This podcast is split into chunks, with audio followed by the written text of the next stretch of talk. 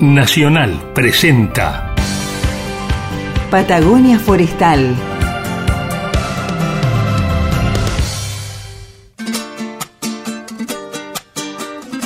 Patagonia Forestal, un espacio de encuentro y diálogo para compartir saberes y miradas.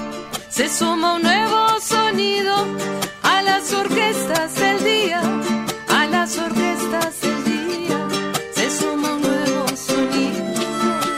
Un territorio de ideas y proyectos con visión de futuro. Patagonia Forestal, un programa del CIEFAP. Patagonia Forestal, un lugar para sentir la investigación, la innovación y el desarrollo.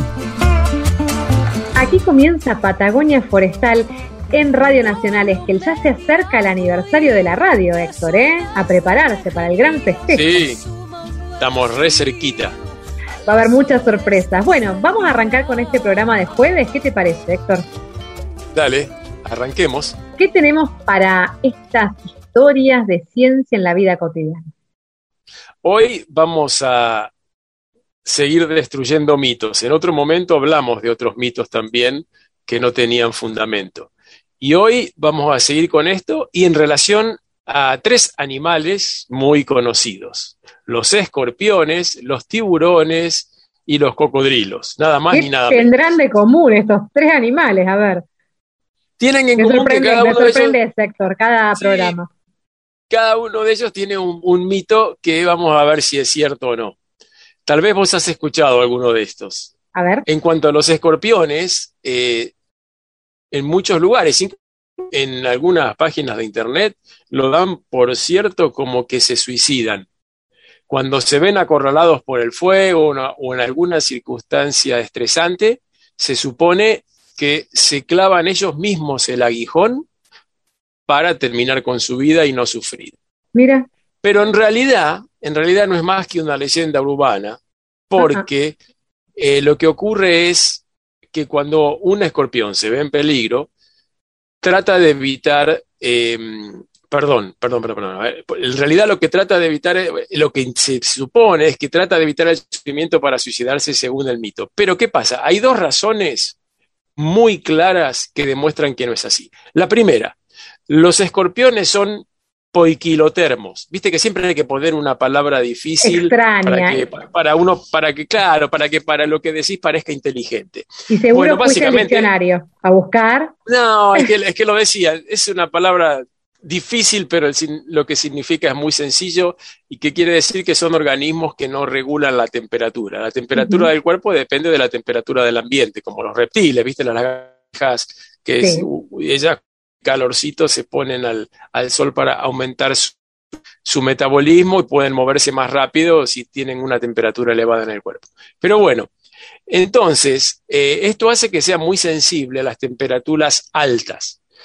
Si el cuerpo del escorpión se calienta, se deshidrata rápidamente, incluso con 60-65 grados, que no es mucho, porque fíjate que cuando nos metemos en un sauna, lo- el sauna está entre 80 y 85 grados. Así que si nosotros fuéramos un escorpión, No nadie saldría del sauna. Podríamos entrar nomás, pero no sale nadie. Pero bueno. Claro, el tema es que con 60-65 grados ya el escorpión se le empiezan a alterar las proteínas internas y eso le produce como espasmos y contracciones de la cola que hace pensar al que lo ve que por ahí se está pinchando, cuando en realidad lo que se le está arqueando la, la cola, la razón por la cual ocurre eso es por la temperatura. Ajá. Segunda razón por la cual no puede suicidarse es que el aguijón no es lo suficientemente fuerte para atravesar el caparazón de, o el esqueleto externo, el exoesqueleto que tiene el escorpión como muchos otros insectos. Y hay una razón más incluso, que los escorpiones son inmunes a su propio veneno. Ajá. O sea que estas Mitos. eh, te están diciendo que el mito en realidad no es cierto. Y por último, podríamos agregar que eh, el instinto de supervivencia es prácticamente el más fuerte entre todos los animales, incluso el ser humano, ¿no es cierto? El animal humano. Y es difícil pensar que, o sea, un animal pueda llegar a, decidir y a tomar la decisión incluso eh, antropocéntrica, o sea, ver cómo que pueden razonar y decidir terminar con su vida. Muy bien. La segunda, el segundo mito tiene que ver con, los tiburones, esos, esos, peces tan lindos, que eh, dice el mito que si no nadan se hunden y no pueden respirar, ¿sí? Porque no tienen vejiga natatoria. Esto tampoco es cierto, y te cuento por qué. Los tiburones pueden respirar de dos maneras. Los tiburones antiguos respiraban por lo que se llama bombeo bucal, o sea, toman el agua por la boca y con la misma boca la fuerzan hacia atrás y de esa forma pasa por las branquias y las branquias se, oxigenan, ¿sí? Pero los tiburones modernos, la mayoría, respiran mediante lo que se llama respiración forzada, valga la redundancia, que se produce simplemente por nadar con la boca abierta. Y vos viste que generalmente en, los documentales, los tiburones siempre están con la boca entreabierta. Y esto es para que el agua pase a través de la boca y luego por las branquias. Entonces, uno pensaría que tienen que moverse permanentemente para no morir asfixiados. Pero resulta que eh, los tiburones que respiran de esta manera también pueden hacerlo veo bucal en los momentos que están en reposo.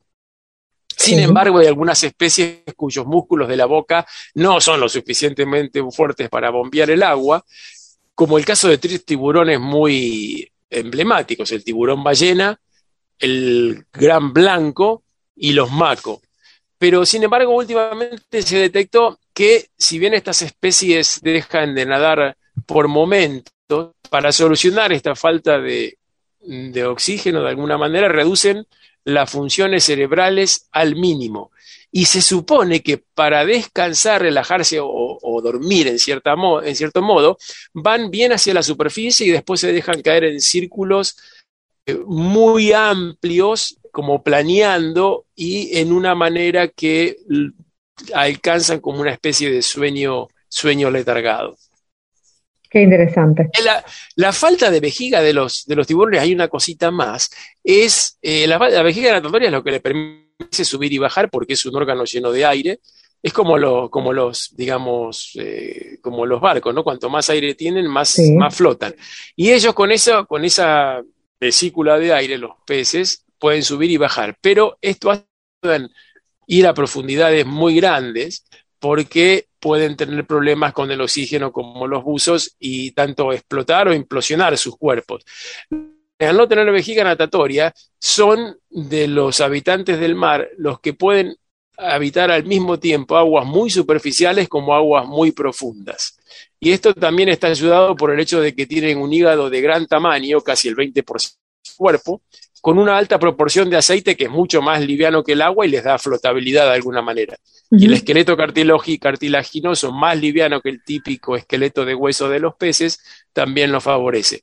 Así que los tiburones tienen cositas bastante particulares que los diferencian de, los peces comunes. Y, la última, y la última mito, el último mito, La última cortito es que, eh, viste cuando te dicen, uy, no, no, no, no hagas lágrimas de cocodrilo o que los cocodrilos se comen a sus crías.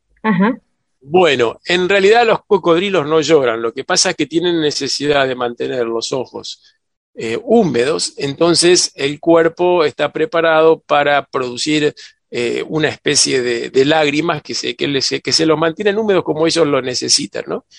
Y en cuanto a que se comen las crías, no es así, antes se pensaba, cuando se sabía menos de estos, de estos animales, porque se los veía a las crías en la boca, pero en realidad lo que hacen es las transportan cuando son muy chiquititos en la boca, por ejemplo, desde la tierra al agua o para favorecer que se alimenten, etc.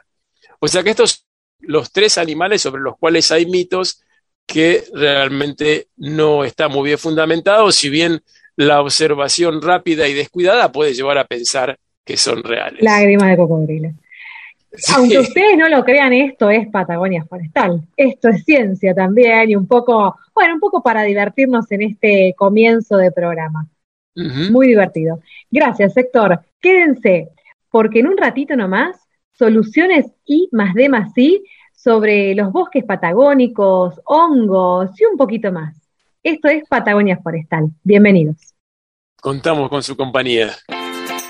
Todos los jueves, de 18 a 19, con la conducción de Carla y Héctor, Patagonia Forestal, Patagonia Forestal edición 2021.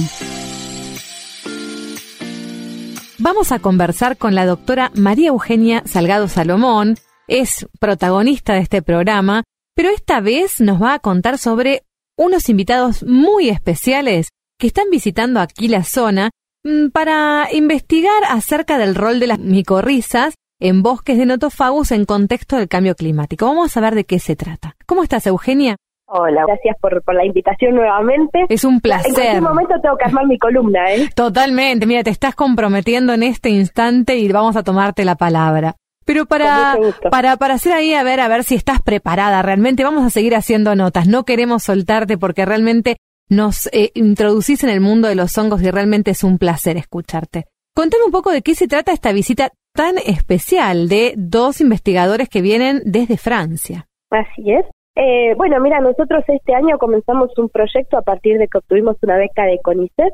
Eh, y bueno, empezamos un proyecto para ver qué pasaba con las micorrizas, con las sextomicorrizas del bosque de Notofagus en el contexto de cambio climático, en escenarios esperados para nuestras zonas. ¿sí? Sabemos que las mejores predicciones de cambio climático indican que vamos a tener aumento en la frecuencia de incendios y unas sequías cada vez más marcadas. Entonces, sabiendo que ese es el escenario que nos espera, empezamos a ver qué le pasa con al, bosque, pero con su par simbionte, con las micorrizas, y que además sabemos que eh, sin micorrizas el bosque de Notofagus no se establece, ¿sí? No, no hay forma de tener bosques de Notofagus sin tener micorrizas. Entonces, la idea fue ver qué le pasaba, cómo se desarrollaba, qué le pasaba a esa comunidad que está debajo del suelo, y a partir de eso empezamos este año a trabajar.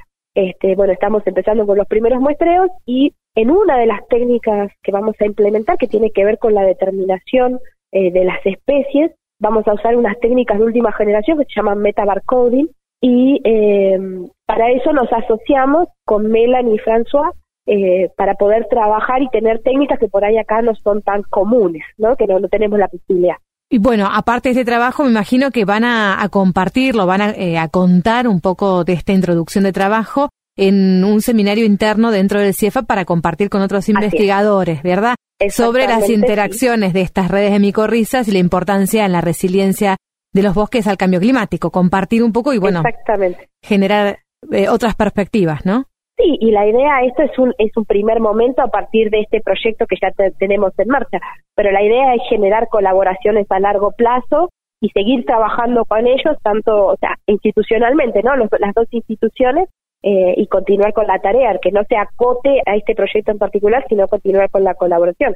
Ya sabemos que ningún investigador trabaja solo, hay que conectarse y las redes de trabajo son las que hacen que las publicaciones y, todos los datos que obtenemos y los resultados tengan tengan riqueza y que sean de buena calidad, depende de las interacciones que tenemos los investigadores también. Absolutamente, y a nivel global, ¿no? Porque además es un problema global. Absolutamente, sí, sí, el cambio climático no nos afecta solo a nosotros y es, es un problema global, por lo tanto, si nosotros nos quedamos solo con lo que nos pasa a nosotros, eh, nuestro análisis es muy pobre. Entonces también la idea es, es involucrarnos en procesos a más grande escala por algún lado hay que empezar y empezamos por este proyecto. Muy bien. Eugenia, vienen, bueno, vienen con esta conferencia, pero sé que van a salir al campo a poner eh, ahí las mochilas y a salir a muestrear. Contame un poco cómo viene y después vamos a hablar en un ratito con eh, Melanie y François. Mira, eh, la idea es ir muestreando, tenemos algunos tipos de muestreo, vamos a, muestrear en, suelo y vamos a ir trabajando con todos los microorganismos, vamos a estar saliendo a distintas zonas que ya habíamos establecido, vamos a estar en, en Río Negro y en Chubut muestreando, vamos a ir en todo el gradiente del bosque del oeste al este y también a nivel, son más de 800 kilómetros de muestreo. Uh, viene una semana muy intensa de trabajo. Tenemos 15 días de esta semana y la semana que viene bastante intensas de trabajo, así es. Vamos a compartir, además de esta nota aquí en la radio, en nuestras redes sociales, fotos y videos que van a ir registrando de este evento tan importante y de alianza de Ciencia Internacional de aquí del CIEFAP y desde Francia, Melanie y François, que en un ratito nomás nos van a contar de qué se trata lo que ellos hacen y cómo pueden aportar a encontrar, bueno, mm, soluciones y resiliencia ante este comportamiento de los bosques ante el cambio climático. Muchas gracias, Eugenia, por compartir con nosotros. No, al contrario, muchas gracias y pensando que toda esta ciencia que estamos generando es la que nos va a permitir dentro de unos años, por un lado, tener resiliencia y por el otro lado, poder restaurar en aquellos lugares, sobre todo los quemados, poder saber de tener plantas de mejor calidad y que se adapten a los nuevos escenarios. Muchísimas gracias. Así que bueno, estamos muy contentos. Te mando un abrazo y gracias por, por tenernos en el programa. Gracias a vos. Nos vemos en un ratito. Eh, quédate acá escuchando, Eugenia, eh, que ya enseguida vienen en estos investigadores invitados. Ya volvemos.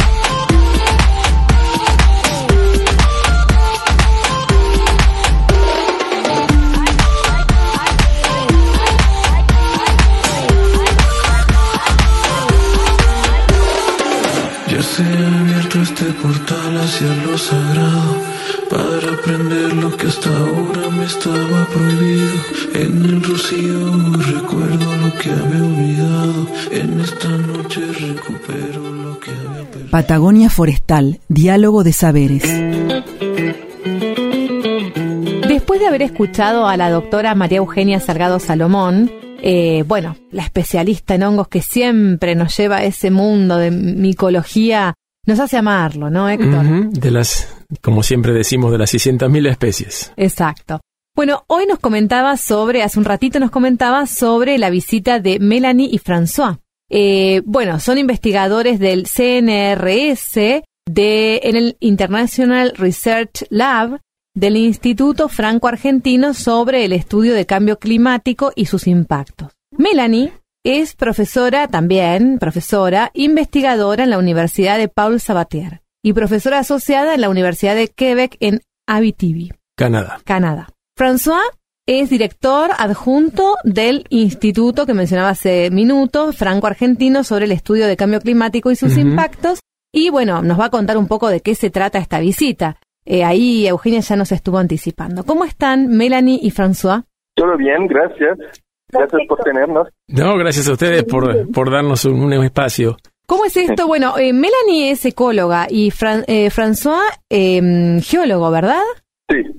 Bueno, ¿cómo es esto que, llegan a, al CIEFAP, eh, al grupo de trabajo representado por Eugenia eh, aquí eh, en este centro de investigación? ¿Cómo es que se contactan? Bueno, nosotros trabajamos por este instituto, el Instituto Franco-Argentino del Estudio del Clima y sus Impactos, que está ubicado en Buenos Aires, y que es un instituto conjunto del CONICET, de la Universidad de Buenos Aires, del CNRS y del IRD. El CNRS es como el CONICET, pero en Francia, ¿no?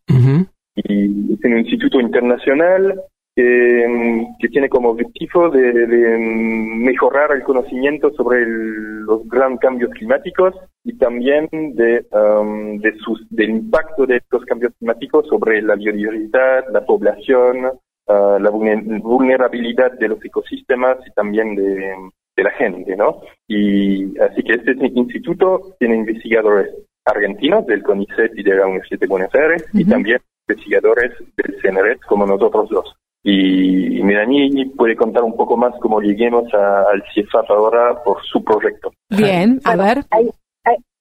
entonces hay dos historias. Hay la verdad, la verdad es que tenemos un amigo en común que trabaja sobre trufas, así que nos encontraremos un poco gracias a trufas. Ah, mira. Y después ah. hay, hay la parte más de ciencia y es que tenemos preguntas comunes y ya hicimos un, como un, un proyecto posible, el Clima Amsud, donde involucramos Carolina, las dos Carolinas, y donde vamos a estudiar juntos un poco la biodiversidad gracias al DNA del suelo. Entonces hay estas dos entradas. Y después es verdad que, mm, tengo con colegas de Argentina también, de, de la lista, proyecto internacional sobre las interacciones en el suelo. Y en ese sentido, las micorillas son un super ejemplo y por eso vamos a mostrar juntos con esta técnica de DNA del suelo para saber más de las interacciones que en el suelo. Bien. Eh, se habla de la resiliencia forestal, eh, bueno, y se menciona el papel de los hongos, ¿no? Eh, ¿Qué rol cumplen estos hongos en, en respuesta ¿no? a esa resiliencia, Melanie? Bueno, es un gran tema. No sabemos de todo ahora, pero mm, sabemos ya que, hongos como los micorícicos son capaces de compensar un poco en la, sequía.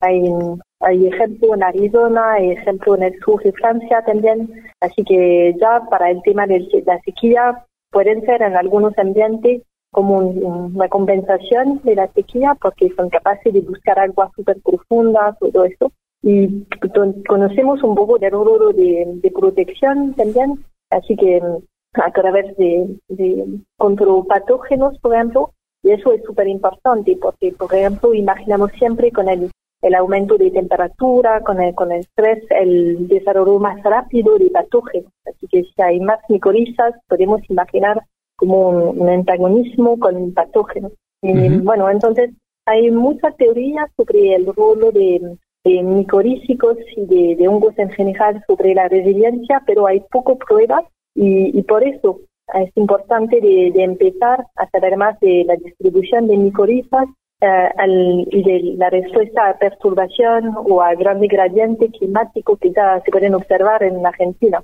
Sí, como las, las micorrizas como que son la panacea de, de la supervivencia de los árboles, ya que para, para el prendimiento, cuando uno hace forestaciones, es fundamental, es clave que las, los plantines de, árboles tengan suficiente cantidad de micorrizas y las micorrizas eficientes y ahora parece que también son unos excelentes aliados de los árboles en cuanto a la, minimizar la acción del cambio climático. Sí, es, un poco lo que queríamos todos, que las micorrizas ayudan a los árboles a resistir a todo. el, el tema es que no se sabe en todo ese ecosistema. Por ejemplo, yo trabajé un poco en Viena Francesa, en zona boreal, donde no, no es obvio la respuesta.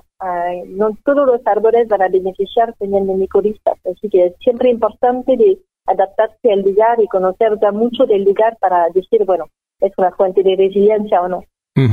bueno, claro, es interesante que justamente lo que van a determinar ustedes con, con este estudio, o sea, hasta qué, hasta qué grado pueden colaborar con los árboles para soportar mejor el, cambio climático. ¿Qué, árboles y qué micorrizas, cuáles sí y cuáles no? Sí, sí, sí. Y además, es verdad que ah, imagino mucho potencial en los notopagos, porque ya sabemos que son bastante generalistas y que están asociados a una diversidad de hongos. hay como un potencial para adaptarse, tener una conectividad alta de las interacciones, pero lo vemos. Melanie y François, los dos. Se están preparando para salir al campo, nos contaba Eugenia hace un ratito. Eh, ¿Cuáles son las expectativas? ¿Cómo, ¿Cómo se están preparando? Para los oyentes, contarles, ¿no? Bueno, Yo espero encontrar muchas morrillas. Muy bien. Eh, Está bueno, eso, eso es ser sincero. Melanie, No, no, preparemos el campo como siempre, juntos con, con los colegas del CIEFAP y, y esperamos que, que sea un, un campo muy eficiente. Tenemos bien definidos las definidas las parcelas que tenemos que entregar y Melanie mm, con la gente del defin- hizo la definición de- del, del plan de muestreo, la manera de muestrear, así que va a ser bastante eficiente, sí. Sí, y hay mucha complementariedad porque Carolina Arguiano conoce su sitio, ahora conoce su mapa y Carolina y Eugenia conocen súper bien los hongos y la diversidad y con François tenemos esta experiencia con el DNA del suelo desde la zona boreal, la zona tropical, en los peor bosques con pendiente y todo eso, así que vamos a ver mañana, va a ser un gran, un gran día, un gran un gran primer día. Eh, realmente es muy interesante el diálogo interinstitucional, eh, internacional, ¿no? Eh, Sí. Cómo se puede trabajar para dar respuesta a un problema global, como decíamos hace un rato nomás. Sí, sí, vamos a ver. Poco a Sí, poco se construimos algo lindo. Sí, totalmente, porque nosotros también trabajamos con, con otras zonas en Argentina, obviamente. Trabajamos con el CIEPAP acá en Patagonia, pero en Patagonia tenemos contactos en Bariloche también, y la idea para, para el proyecto de Melanie es hacer un, un gradiente climático que no se limita solo a esta zona, obviamente, es un poco más regional, Mm, y ese es el poder que tenemos también en, en el Instituto Franco-Argentino, que tenemos un, un centro de calculación que puede ayudar también a implementar modelos climáticos desde los datos que vamos a sacar del campo. ¿no? Muy interesante. es muy, muy, holístico la, La forma de trabajar. la, la- Ujú, la pregunta científica. ujú. Les agradecemos eh, haber compartido estos minutos. Los dejamos ir a preparar ahí las mochilas, todos los materiales del campo, todo lo que sea necesario. Y los invitamos a este espacio para compartir la experiencia quizás en unos días, cuando ya estén culminando el recorrido de esta primera campaña aquí en, en Patagonia. Muchas gracias. Muchas gracias, Carlos. Bienvenidos. Que la pase bien. Nosotros seguimos en un ratito nomás. Quédense para escuchar este tema y seguimos con el programa. Creerás que estoy haciendo realidad todos mis sueños, sin reparar en que te siento lejos, gozando mi estrenada libertad. Y solo voy tratando inútilmente de entenderme, andando por no andar parado siempre, echándome sin alas a volar para borrar huellas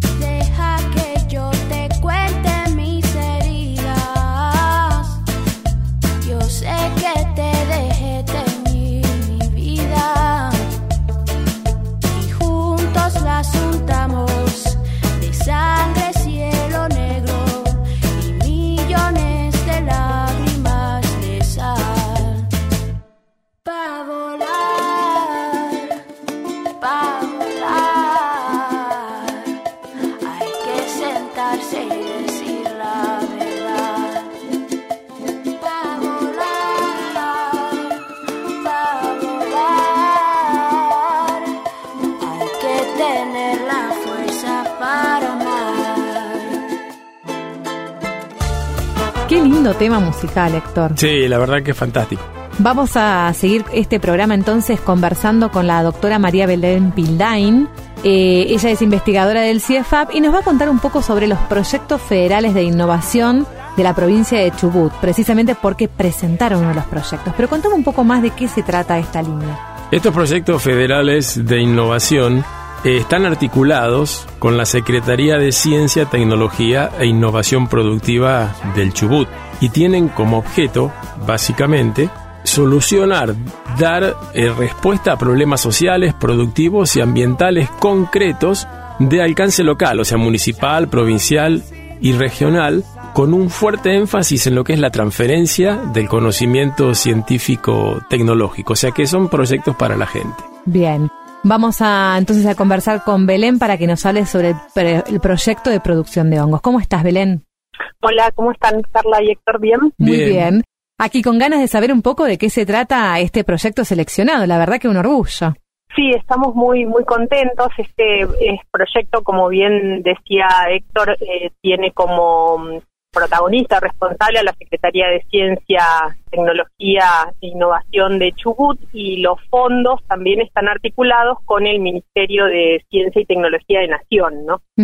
El proyecto que ustedes presentaron y que fue seleccionado, Belén, eh, bueno, da respuesta a, familias de, aquí de la Patagonia. Contanos un poquito de qué se trata. El, proyecto tiene como mm, objetivo generar eh, unas cámaras de crecimiento de hongos que alimenten tanto por electricidad como por em, energía mm, solar. y Son unas cámaras de crecimiento o híbridas. Y están orientadas a ser cámaras pequeñas que eh, permitan producir hongos a pequeña escala para eh, localidades que estén aisladas y donde resulte difícil la llegada de alimentos frescos. y entonces es para esto y además donde la energía justamente puede ser un, factor eh, limitante. Entonces tienen estas dos este, características. Melén, si necesitan energía, yo me imagino que esto es algo como tener peces tropicales, que tenés que tenerlos a una temperatura más o menos constante durante todo el año, ¿es así? Sí, necesitan estas cámaras, necesitan una intensidad lumínica y a su vez también eh, con, la energía eléctrica o solar en este caso, ir manteniendo humificadores. Los hongos para crecer necesitan luz y una fuente de aire y de humedad. Eh, entonces es como, como de esa manera podemos pensar en que puedan producir y eh, bajo estas, estas condiciones eh, propias de cada lugar. Sí, no es nada sencillo, es más complicado que es una mezcla de, de, horno, heladera y, invernáculo con un sistema de riego, no es, no, es, no es tan sencillita la cosa. No, no es sencilla para nosotros, para mí, por ejemplo, que no soy ingeniera mecánica, es bastante difícil, pero en cuanto a construcción es como una de las formas más sencillas de construir cámaras. Inclusive los hongos son más sencillos de cultivar que muchas plantas en hidroponía, por ejemplo. Ajá. Y, eh, pero esta, esta, la idea es que la gente se lo pueda construir o hacer un prototipo que la gente después compre. Son tres prototipos que se van a instalar en tres municipios diferentes y eh, se les va a dar obviamente una, una instrucción de uso y lo que buscamos es que sean en lugares de los municipios donde las personas ya vengan manejando estructura de invernáculo o de producción de hortalizas de distintas plantas que puede llegar a ser similar a la producción de hongos. Entonces, eh, vamos a buscar, eh, de hecho la Secretaría de Ciencia ya estuvo realizando eh, gestiones para buscar o pequeñas cooperativas o la municipalidad misma y demás, y dejar estos prototipos en las municipalidades para que ya vayan eh, produciendo hasta la local, ¿no? Para satisfacer de repente una demanda o, eh, si no está la demanda también, eh, proveer otro tipo de alimento a estas comunidades. Sí, hasta hace pocos años nosotros decíamos que el que comía sushi se moría el otro día. Y ahora este, en Esquel, varios que te ofrecen sushi más de una vez por semana. Empieza a ser, bueno, también, ¿no? Una recuperación cultural, ¿no? De estos hongos, de la incorporación a la alimentación. Eh, recién decías, Belén, em, la demanda, ¿no? Satisfacer, en principio, el consumo local y, también escalarlo para una diversificación productiva como alternativa. Sí, también para, en, en cuanto a mejorar la, la dieta nuestra, ¿no? Que, muchas veces por esta falta de llegada de verduras frescas, por ejemplo, y, y, demás, tiende a que vayamos produciendo cada vez más cosas localmente, que eh, abaratan costos, por un lado, de transporte, eh, también favorecemos el, el hecho de, de, capacitar y de producción local, entonces, eh, tiene como muchas aristas desde la, los beneficios que puede llegar a tener, ¿no? Y como esto ya viene el, el módulo, lo, lo, construimos y lo llevamos a estos tres lugares en principio para, para, para probar y, Bien. bueno, y que aprendan las distintas personas a, a producir este, este nuevo alimento, quizás. Sí, muy interesante. Hablan, hablan también aquí, estoy viendo la información, de adquirir un molinillo harinero adaptado a la molienda de fructificaciones de hongos. Eh, eso complementaría, bueno, el segundo, el paso posterior a, a tener, ¿no? La, fructificación. Claro, uno puede consumir lo fresco y después lo, lo que no se usa para consumir, que pueden ser, por ejemplo, los piecitos de los hongos, o si algunos hongos son muy chiquitos y demás, los puedes secar y después lo puedes moler y utilizar esa harina eh, como fuente de proteínas. Si, si comes ensaladas, además la podés espolvorear o si haces panes, les puedes dar un sabor especial con esa harina. Ese molinillo está destinado a fortalecer el laboratorio de Blanco, el CEFAP, como otra manera también de promocionar el uso de este recurso como poco a poco se va instalando, ¿no? El tema de los hongos, la gente conoce eh, viene a complementar todo el gran trabajo que está haciendo Belén, Carolina Barretavenia y todo el equipo del CIEFAP. Eh, siempre, ¿no? cuando hablamos de hongos, dicen, sí, la aplicación, la aplicación de Patagonia Fungi. Así que tiene que ver un poco con todo eso, ¿no? Con el trabajo que vienen realizando y fortaleciendo desde hace años. Sí, mm. y además otra, mm, eh, digamos, en el CIEFAP ya hace bastantes años se habían construido unos deshidratadores, que eran deshidratadores familiares, que eran con, con gas, con la utilización de gas para eh, deshidratar el material excedente. O si uno recolecta hongos y por ejemplo el hongo de pino que no lo puede comer fresco lo tiene que secar. Entonces con estos deshidratadores también aprovechan eh, la, la, la, la, sobreproducción si se quiere. Y entonces este también tres deshidratadores van a ser este, llevados a estas localidades. Bien interesante Belén, para ir cerrando, ¿qué significa para ustedes ir eh, llegando ¿no? al territorio, dar respuestas? ¿Qué, ¿Qué, se siente? Porque ustedes son investigadoras, hacen ciencias, además de escribir papers, dar respuestas a la gente. Sí, lo, lo vemos desde, digamos, lo que es el, el ADN del CIEFAP en realidad. Eh, nosotros hacemos investigación, pero el centro siempre tiene un, un gran este, esfuerzo en la transferencia y en el impacto, en tratar de llegar a, a, a los diferentes sectores con, con, las propuestas que realizamos. Y llevamos adelante desde hace bastantes años investigación en hongos y hemos llegado ya a pensar en, en soluciones más aplicadas también, ¿no? Bien interesante. Gracias, sí. Belén, por compartir con nosotros este reconocimiento, ¿no? Para seguir avanzando. Sí, muy claro. Bueno, gracias a ustedes. Entonces, nos vemos en otro programa. Sí. Que nos veamos en otro momento. Exactamente, eso iba a decir. Bueno, seguimos entonces con Patagonia Forestal. Ya nos queda un ratito nomás y vamos llegando al final de este recorrido para este jueves.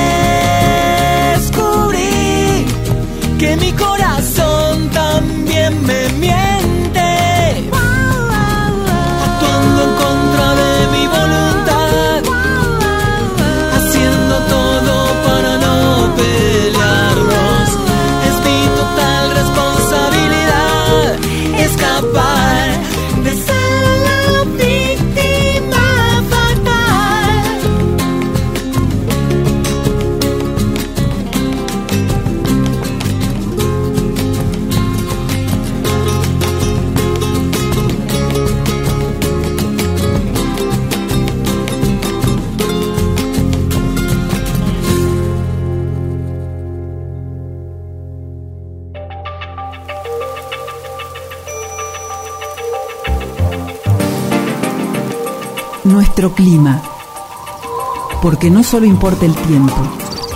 Acompáñanos a conocer el clima de nuestra ecorregión patagónica. Vamos llegando al final de este programa, Héctor. ¿Y sabes a quién quiero escuchar? No, a ver, decime. Adivina, a María del Carmen de Antoni. Ah, vos querés a, a la mujer del clima. Sí, porque tiene unas historias fantásticas y aprendemos tanto con María. Sí, a, a mí se me ocurrió, ahora, ahora que dije la mujer del clima, tenemos el hombre del tiempo en Esquel, pero no habíamos institulado a la mujer del La clima mujer y me gusta, clima. me gusta mucho. ¿eh? Sí, me gusta. ¿Cómo estás, María? ¿Qué tal? ¿Cómo están? Un gusto de nuevo estar con ustedes. Sí, acá con ganas de escucharte tus historias, como decía recién. ¿Qué Como te- decía Héctor, muy gracioso esto de la mujer del clima. La mujer del clima, ¿qué A- a- tal? aparte no va a comparar con el hombre del tiempo. El hombre del tiempo es de a ratitos, del día. Vos, eh, a- lo que vos comentás es para todo el año, así que es mucho más Es profundo. para todo el año y además Sí. si, si llego a errar no se dan cuenta. ¿Qué es tenemos, más pa- fácil lo mío. ¿Qué tenemos para hoy, María? Para hoy vamos, eh, bueno, la última vez eh, estuvimos hablando de las nubes. Sí. Y bueno, siguiendo con las nubes, podemos tocar algún tema de la lluvia, de la precipitación. Bueno, me parece muy bien. Ah, Tanta bueno. falta que hace acá unas Las precipitaciones. precipitaciones se producen en varias formas, en forma de, de lluvia, en forma de nieve, de granizo. Hay distintos tipos de precipitación. Y a veces cuando hace falta y no se produce, se ha este, intentado hacer llover. Ajá. Sí, y eso es en realidad, Sí, mucha- Eh, sí, se escucha sí. por ahí, pero uno, yo creo que nosotros no tenemos mucha idea. Yo una vez leí un artículo, algo de, de los países árabes, pero no es lo que yo pensaba. Es- a mí me parece re interesante porque no es necesaria, no tiene necesariamente tiene que ver con, con el agua, o sea, tiene que haber agua en la atmósfera, pero eh, tiene que ver por ahí con partículas y otras cosas, pero a mí no me quedó del todo claro. Así que me parece buenísimo Claro. si nos podés contar un poquito mejor a los que no estamos en tema de qué se trata. sí, en realidad eh, es más conocido el sistema para eh, evitar que se produzca granizo. O sea, que llueva, eh, por ejemplo, en Argentina, esto se hace mucho en la zona de Mendoza, para evitar que eh, las nubes de tormenta produzcan granizo que daña a las vides. Mira vos, o sea que eso, se- o sea, se puede prevenir el granizo y hacer que en vez de que caiga hielo caiga agua. Claro, eso es lo que se hace en Mendoza. Eh, y bueno, y ahora se está hablando, y especialmente, como decías vos, en, en países árabes y en otras regiones, de eh, producir precipitación de Mm. manera artificial. En realidad todo esto se basa en que las gotas de agua o los cristales de hielo no se forman espontáneamente en la atmósfera. O sea, la atmósfera puede tener mucha humedad, estar como eh, decimos saturada de humedad, es decir, ya estar en valores en los que no puede recibir más vapor de agua y sin embargo las gotas o los cristales no se forman espontáneamente. Tiene que haber presentes lo que se conoce como núcleos de condensación, que son partículas o cristales de hielo, pero pequeñísimos, que detonan el proceso de condensación o de sublimación, que es el pasaje de vapor a, este, a, a hielo. A ver, voy, a, voy a decirte una barbaridad, como para ver si estoy, si, si, si, como para aclarar las cosas. O sea que si vos estás en una ciudad con mucha polución, tenés más chance que llueva si estás en una ciudad con aire limpio o una misma cantidad de, de vapor o una misma cantidad de humedad en el aire. Sí, claro, claro. Eh, bueno, eh, no en el caso de la precipitación, pero el mismo proceso se produce para la niebla, que es como una nube a nivel del suelo. Y en la época, en la era industrial, en, en, este, en Londres, se hicieron famosas las nieblas tan densas, ¿no? Sí, sí, que están siempre en las películas de Drácula. Estaban asociadas en parte, por supuesto, es un clima húmedo y donde las nieblas se producen de todos modos, pero la, la producción industrial las acelera, las intensifica. Sí, ¿cómo es que se, que se genera artificialmente, digamos, esa condensación, dijiste? Claro, lo que se hace es sembrar, se dice sembrar las nubes con partículas generalmente de duro de plata o de hielo seco y con eso son dos, este, dos sustancias que aceleran el proceso de formación de núcleos y entonces eh, se hace que al formarse los, los, este, los núcleos eh, se favorece también el crecimiento de las gotas y se produce la lluvia. O sea, a ver, son dos procesos o dos situaciones distintas. En una nube de tormenta, como pasa en Mendoza, donde eh, ya están formándose las gotas y paso posterior va a ser los cristales, lo que se hace al sembrar es multiplicar el número de núcleos y en vez de, de, seguir creciendo las gotas que están, se van formando gotitas más pequeñas, nuevas, y bueno, eso acelera el proceso de precipitación antes de que se forme el, la piedra, digamos, de hielo, que es el, el granito. Claro. todo fenómeno, pero en teoría, pero ¿cómo haces? ¿Qué le tiras un cañonazo? O sea, yo lo que me imagino son los fuegos artificiales esos que salen para arriba y explotan a cierta altura, algo por el estilo. Eh, bueno, se hace con aviones que lanzan como bengalas con estos productos ah. y se hace eh, con cohetes. Sino, en Mendoza, antes, si no estoy confundida, lo hacían con los cohetes de siembra y ahora se utilizan más aviones. Sí, que había algunas discusiones, algunas, claro, algunas discusiones se planteaban al respecto, por, lo menos. Sí, además no es no es infalible, es muy difícil eh, conocer exactamente el momento en que esto se va a producir. Eh, no es un mecanismo que esté, al estar discutido, digamos, muy discutido. Ah, ¿y, lo que hacen esos cálculos son ustedes, los meteorólogos? Sí, Claro. físico, puede ser, en realidad física de nubes se llama esto. Bueno, pero puede ser un meteorólogo, puede ser un físico. Pero ustedes estudian un montón de física de todas maneras. Así Mucha matemática, ¿te acordás que nos contó María? Claro, bueno, una materia es la física de nubes. Mira, una materia solo para la física de nubes. María, y me quedé pensando, digo, ¿podría ser una alternativa o se discutió en algún momento la generación de estas lluvias artificiales para eh, mitigar, por ejemplo, para frenar un incendio forestal? Mira, eso está también empezando a hablarse. Creo, por lo que entiendo, han hecho en China, China y Rusia algunos ensayos. Eh, la verdad que no, no sé, no hay, no he leído, no he encontrado demasiada eh, fundamentación científica sobre los resultados. Claro. Porque para evitar un incendio, llover eh, no es solo la llover en sí, sino que hay que ver en qué momento llueve, sobre qué tipo de vegetación y en qué cantidad. Claro, bien complejo porque intervienen otros factores. Y en qué lugar vas a, claro, intervienen muchos factores, no es simplemente que este, decir, bueno, va a llover y con eso solucionamos el problema. No es lo mismo que llueva sobre un pastizal que sobre un bosque, no es lo mismo eh, que caiga en 4 o 5 milímetros que 20 o más. Mm. Hay un montón de factores y como esto no es muy preciso, no es un método muy preciso, habría que ver si eh, los resultados realmente son los esperados, ¿no? Claro. No, pensaba eh, quizás a modo preventivo, ¿no? En algunos lugares, pero imagino, como decías recién, es carísimo, ¿no? Me imagino que es costosísimo eh, llevar adelante estos riegos eh, con lluvias artificiales de manera preventiva. Claro, imagínate que tenés que hacer en qué lugar lo haces. Claro. Esto se focaliza en un lugar donde lo haces y cuánto tiempo va a durar el efecto de la precipitación que lograste. Claro, claro. Y nunca, ahora que vos lo decís, a, veces está bueno pensar en los opuestos. Nunca se planteó el tema de evitar que llueva. Suponete, no sé, tengo organizado Wimbledon, unos flor de partidos de tenis y no quiero que llueva para que se pueda seguir jugando. ¿Alguna vez se La planteó ese verdad es tema? Hay, hay, hay Que yo sepa, no. Lo que yo lo haya sabido leído, no. Que Ujú. lo conozca, no. Está bien, está bien. Porque creo Habría que desplazar las nubes. Claro. Bueno, por ejemplo, eh, este método que se utiliza en Mendoza, como lo que se siembra son nubes de tormenta, Sí, eh, si se llega, se logra producir la precipitación, luego la nube sigue como una tormenta seca. Ajá. Claro, tal vez la, la, la estrategia sería hacer llover antes de que las nubes lleguen al lugar donde vos querés evitar la precipitación. Posiblemente. De todas maneras, es, no sé, muy complejo realmente, Sí, muy sí. discutido mundialmente. Bueno, fantástico esta introducción. Gracias, María. Como siempre, esto es eh, clima de, de punta, digamos. Clima verdad. Bueno, así nos despedimos de la mujer Bueno. del clima hasta la próxima emisión. Hasta la próxima. Bueno, Hasta pronto, a- María. A, toda la audiencia. Adiós. Chao, chao. Muchas gracias. ¿Qué haces los jueves de 18 a 19 horas? Escucha el programa Patagonia Forestal. Diálogo de saberes. Patagonia Forestal, el programa del CIEFAP.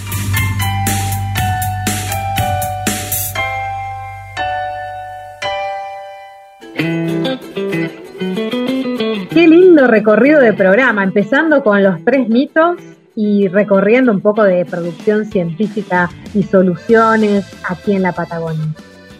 Sí, la verdad que está, está buena la, la amalgama de, de temas y perspectivas que, que tocamos. Queremos recordarles a nuestros oyentes que todos los materiales que se producen en el CIEFAP, manuales, libros y demás, los pueden encontrar en las librerías de Macayo, aquí en Esquel, en Patalibros, en San Martín de los Andes, y también ahora hay algunos ejemplares en la Biblioteca Popular de Trevelin. Así que no se lo pierdan, consulten y si no directamente eh, pueden hacer consultas en la biblioteca del CIEFAP. Así que a averiguar un poco sobre los materiales, que seguramente vamos a preparar un par de sorpresitas para el festejo que se viene, como decía al comienzo del programa, por el aniversario de la radio. Sí, no, y sigamos disfrutando de esta primavera que viene variadita con, con nieve, pero ahora ya los próximos días vamos a tener unas temperaturas bastante elevadas. A disfrutar entonces. Los esperamos el próximo jueves aquí en Radio Nacional Esquel para seguir hablando de ciencia, tecnología, innovación y desarrollo. Hasta la próxima. Contamos con su compañía.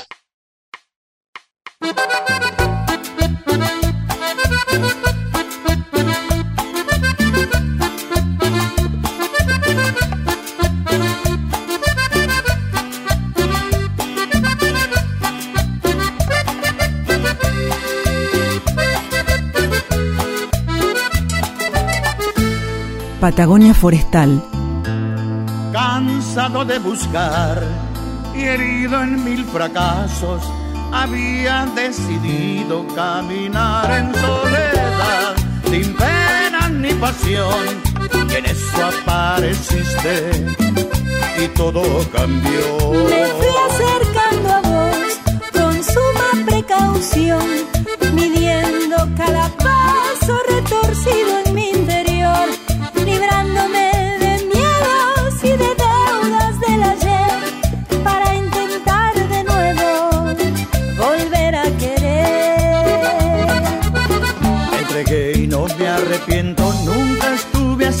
contento. Y hoy me paso el día cantando sin pensar hasta cuándo. Amor, cierro los ojos y salto al vacío. Amor, ¿cómo negarme a tu cálido abismo?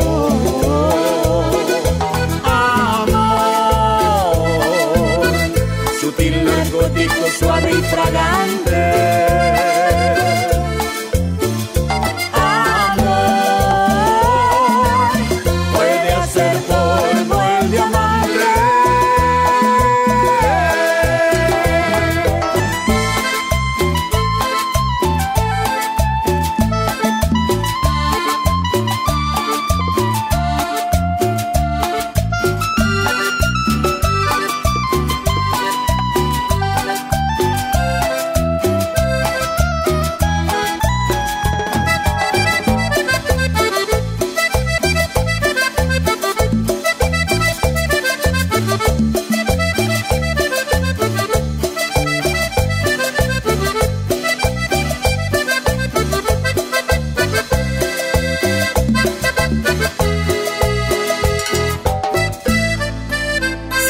En nuestras redes sociales y escucha los podcasts de los programas.